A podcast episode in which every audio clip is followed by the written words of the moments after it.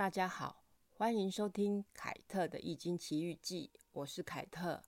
凯特的《易经奇遇记》延后一周上架，是凯特忘记了吗？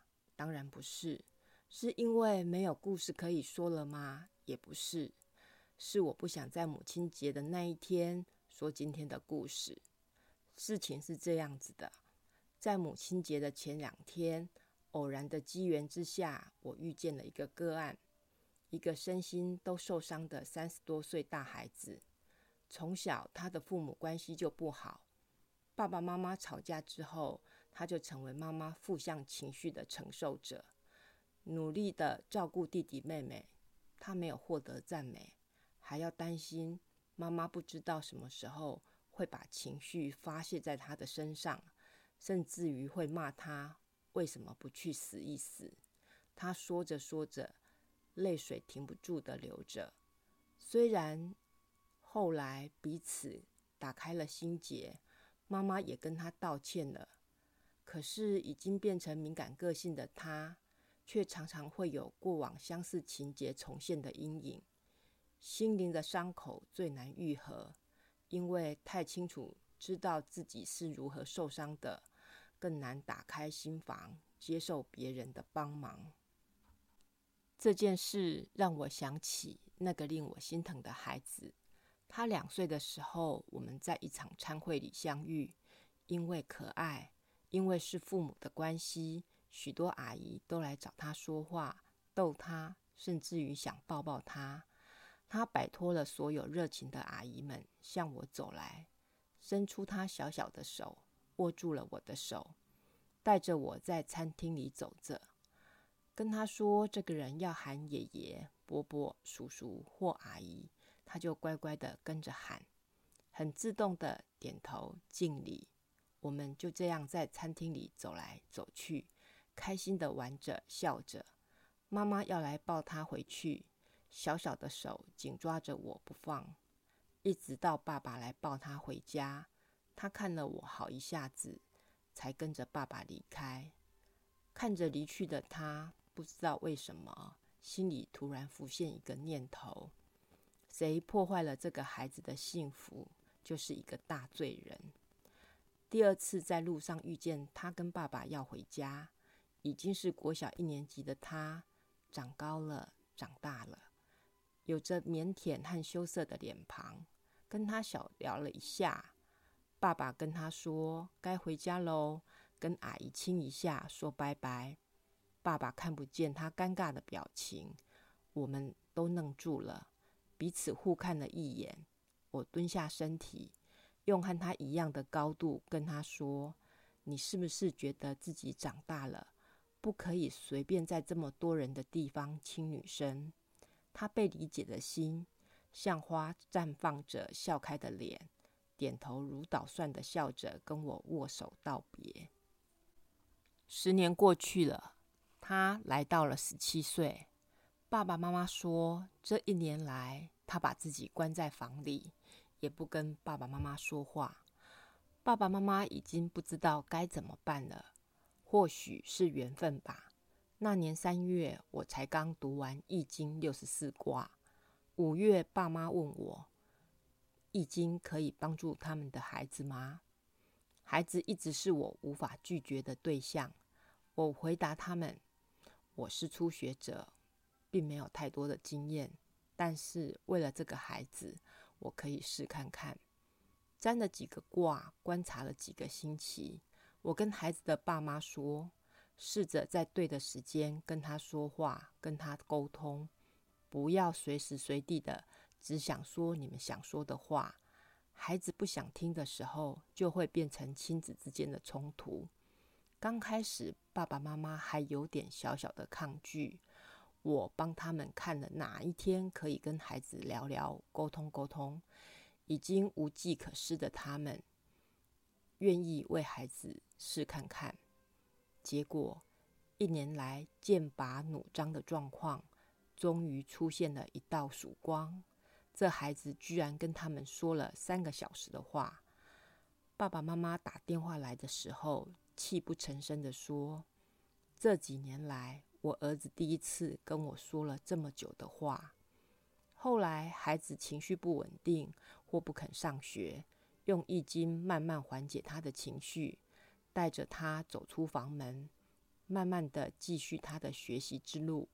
我们之间并没有见面，隔空抓药一般的带领孩子稳定情绪，走出房门，和父母对话沟通。这对于我和他的父母都是一件不可思议的事情。他的爸爸妈妈问我为什么会这么奇妙呢？我只能回答他，我也不知道。后来我跟孩子的爸爸妈妈说，我想在家教老师的陪伴之下跟孩子见个面。爸爸妈妈答应了。跟他见面的卦就是风山见卦初六爻。风是巽卦，是树木。树木长在山上，会循序渐进的慢慢成长茁壮。卦辞说：“女归吉，力争。”女子要出嫁了，吉祥，适合坚持这么做。古代的女子要出嫁，要等待男方下聘，然后依照古礼循序进展。才能完成结婚的仪式。初六爻说：“鸿渐鱼干，小子立，有言无咎。”大雁渐渐地走到水岸边，年轻人有危险，有抱怨，没有灾难。约好见面的那天中午，莫名其妙地下起了超大的午后雷阵雨，路上到处积水。两个年轻人抱怨下雨天出门不方便。自然是见不到面喽。爸爸妈妈问我第二次见得成吗？我马上回答说可以，因为卦会走到六二爻。鸿渐于盘，饮食奄奄吉。象曰：饮食奄奄，不速饱也。饮食和乐的样子吉祥，不是白吃白喝的，因为我肩负着要去和他们的儿子做朋友的任务。暌违十年，终于见面了。他开心的吃着炸鸡，喝着可乐，也开心的跟我分享他出国旅行的事情，就像和他同年龄的孩子一样侃侃而谈。高中英文检定考试的时候，他的父母对他完全没有信心，反而是我对他信心十足。他也很棒的拿了 A 级分回来。我真的不知道这十年来，他到底经历过什么事情，让他把自己关在家里，不跟人互动。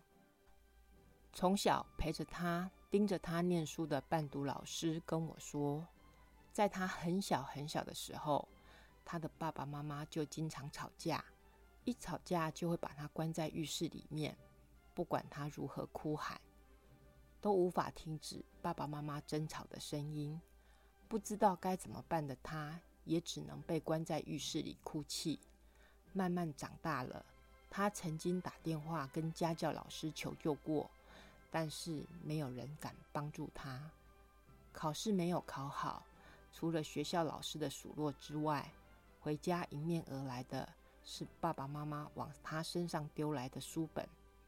换了学校，有了好朋友，想跟自己的好朋友作伴，一起去念高中。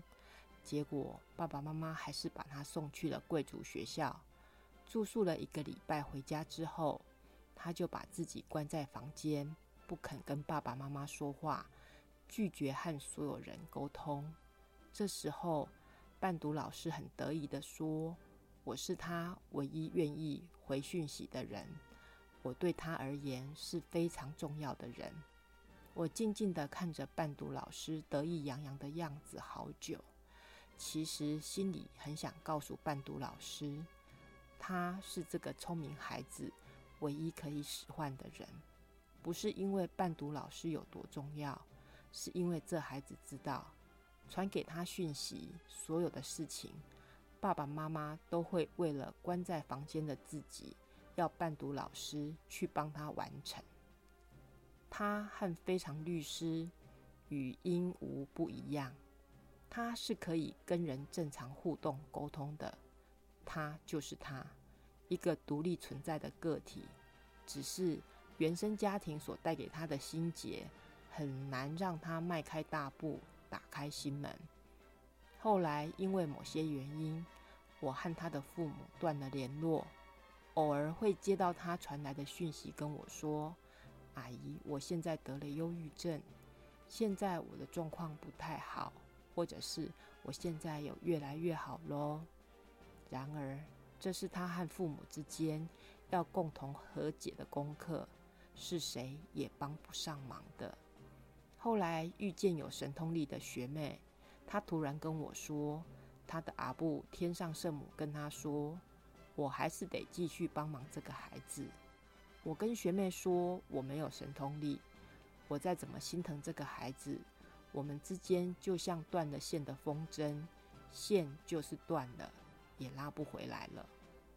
我总会对比我年轻而且有孩子的朋友说，做什么事情都要记得自己是有孩子的人。要行正道，做对的事情，才不会影响自己的孩子。没有神通力的凯特，也无能为力喽。凯特的《易经奇遇记》，下次见喽，拜拜。